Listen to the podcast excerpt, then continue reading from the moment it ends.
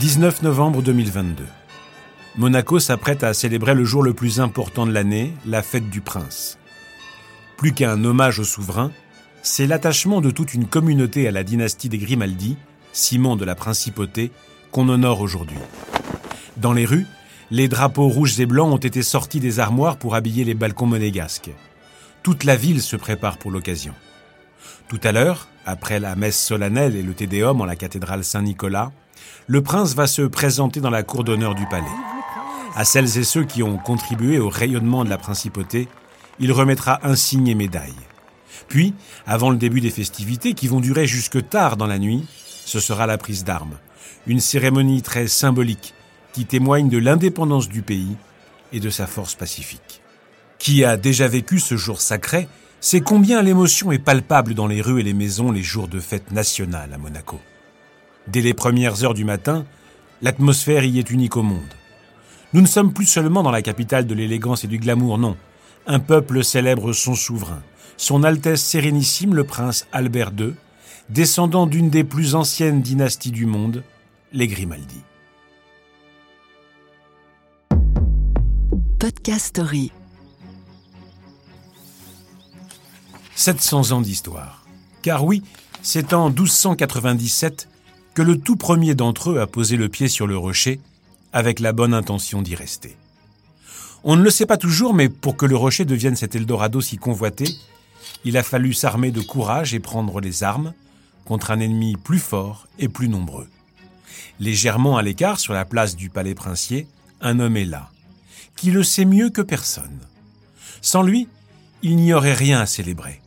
Monaco ne serait pas Monaco.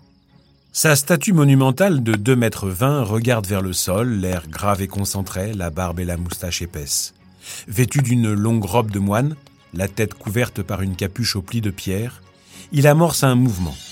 Sa main saisit une épée dissimulée sous le costume, pour attaquer, pour se défendre. Sur le socle blanc de cette statue érigée pour célébrer le 700e anniversaire de la principauté, on peut lire ces mots gravés dans la pierre. François Grimaldi Malizia, 1297-1997.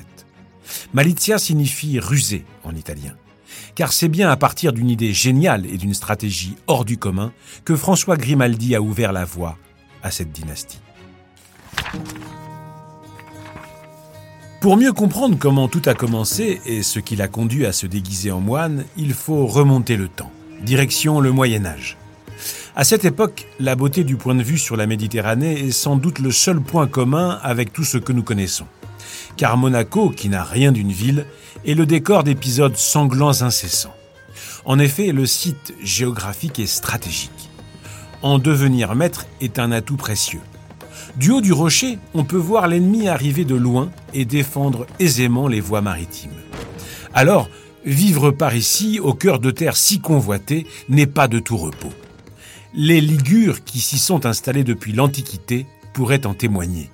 Les Ligures C'est ce peuple qui vit alors dans le nord-ouest de l'Italie et le sud de la Gaule et dont descendent justement les Grimaldi. Après avoir été dominés par l'Empire romain, ils subissent les invasions barbares puis les dévastations des Sarrasins. Beaucoup d'entre eux émigrent vers la cité portuaire de Gênes, alors florissante. C'est ici que nous retrouvons les premiers Grimaldi, ils forment l'une des familles les plus puissantes de la noblesse féodale de Gênes, à l'instar des familles Spinola ou des Fieschi. D'ailleurs, à l'origine, il n'est pas question du nom de Grimaldi. Un certain Otto Canella, consul de Gênes, nomme son fils cadet Grimaldo, Grimaldo Canella. L'homme devient également consul et amiral. Et de son prénom, il fait un patronyme pour sa nombreuse descendance en le mettant au pluriel italien. Et c'est ainsi que Grimaldo devient Grimaldi. François Grimaldi est donc le digne descendant des Canella, amoureux de Gênes et fiers de leurs racines. Pourtant, sa génération va connaître une guerre sans merci, dans laquelle il va se plonger corps et âme. La guerre de deux factions ennemies, les Guelfes et les Gibelins. Une guerre qui va contraindre les Grimaldi à quitter Gênes. Nous sommes alors à la fin du XIIe siècle, en 1191 très précisément. L'empereur du Saint-Empire romain germanique Henri VI surnommé le sanguinaire, décide de céder Monaco à Gênes. Un acte politique et militaire fort qui récompense la fidélité de ses partisans, appelés les Gibelins. S'opposant à cet empereur et rangé du côté du pape, se mobilisent ceux que l'on nomme les Guelfes, au premier rang desquels se trouvent les Grimaldi. À la fin du XIIIe siècle, les Guelfes sont chassés de Gênes, et bon nombre d'entre eux vont se réfugier en Provence. Sur ces terres clémentes et proches de la mer, ils peuvent préparer leur revanche, sous la protection de Charles Ier d'Anjou, comte de Provence et roi de Naples, ennemi d'Henri VI. Mais comment s'y prendre pour chasser les gibelins installés à Monaco? Henri VI a fait construire une forteresse, puis une seconde. Les gibelins sont nombreux, puissants. Ils contrôlent de ce point élevé tous les alentours.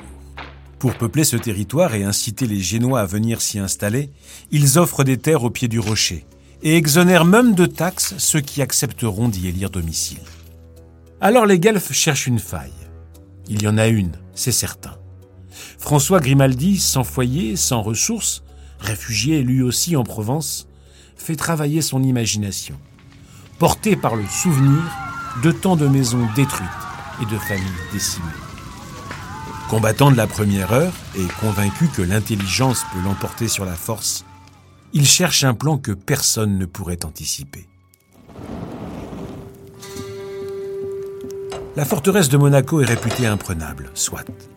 Y entrer par la force, pur suicide. Il va falloir utiliser la ruse, surprendre l'adversaire avant de frapper. Avec le soutien de son cousin Régnier Grimaldi, il échafaude un plan risqué, presque insensé. À la nuit tombée, il compte se déguiser en moine franciscain et se présenter humblement à la porte de la forteresse pour demander le gîte. Qui se méfierait d'un homme de Dieu? Les quelques soldats à l'entraîne n'y verront que du feu.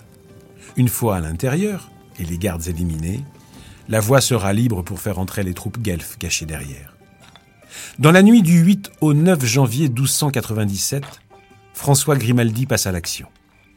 Et grâce à Dieu, tout se passe exactement comme il l'a prévu. En effet, face à un homme en bure à l'allure fatiguée par la marche, les soldats font tomber leur vigilance et signent, sans le savoir, leur arrêt de mort. Les Guelfes prennent possession du rocher, les Grimaldi entrent dans Monaco par la ruse, la malitia. Malgré le courage de leurs partisans, les Grimaldi seront à nouveau contraints de quitter le rocher, repris par les Gibelins quatre ans plus tard. Après la mort de François Grimaldi, ses cousins et leurs descendants continueront son action avec foi et courage pour reprendre Monaco et s'y installer définitivement au milieu du XIVe siècle. François Grimaldi n'aura pas d'enfant, c'est son cousin Régnier Grimaldi qui assurera la descendance de la dynastie. Monaco sera enfin proclamé État indépendant en 1857. C'est cette année-là que Charles III, digne descendant de Régnier Ier, instaure ce qu'on appelle la fête du prince. Depuis, chaque année, ce tout petit territoire d'à peine plus de 2 km, membre officiel de l'ONU depuis 1993 et toujours engagé en faveur de la paix, célèbre cette extraordinaire histoire. Quant à François Grimaldi, il reste cher dans le cœur des Monégasques, et bien des symboles font référence à ces épisodes fondateurs, comme les armoiries de la famille princière, deux frères franciscains portant une épée levée vers la couronne, sous leurs pieds la devise des Grimaldi, Deo Juvante, avec l'aide de Dieu, comme la langue traditionnelle monégasque qui prend sa source dans un dialecte ligure, comme les couleurs du drapeau, rouge et blanc. Et oui, ce pavillon choisi par le prince Charles III à la fin du XIXe siècle rappelle les couleurs du blason de la République de Gênes, terre natale de François Grimaldi. Et puis, hasard ou coïncidence, Monaco signifie moine en italien. Retour à la fête. Après la prise d'armes, le public vient se presser avec émotion derrière les barrières du palais princier. Quand le souverain, son épouse Charlène et leurs jumeaux, le prince Jacques et la princesse Gabriella apparaissent enfin au grand balcon, la foule ne fait plus qu'un avec la famille Grimaldi. Un enfant en costume traditionnel chose du plus haut qu'il peut pour secouer son drapeau. Un peu plus loin, un vieil homme exprime son émotion. C'est un rêve d'être là, répond-il à un journaliste. Après le soleil et les chapeaux multicolores, la nuit prend le relais. Vite, on se presse vers le port pour chercher le meilleur spot et admirer le feu d'artifice. Et quand les mots en monégasque Viva Munegu sont lancés dans le ciel noir par 200 drones parfaitement synchronisés, comment ne pas avoir une pensée pour le premier d'entre eux qui a foulé cette terre? Et si François Grimaldi n'est plus là pour assister à ce spectacle, sa statue quant à elle ne cessera jamais de dire au monde que l'habit ne fait résolument pas le moine et que c'est souvent d'une idée folle que naissent des histoires hors du commun.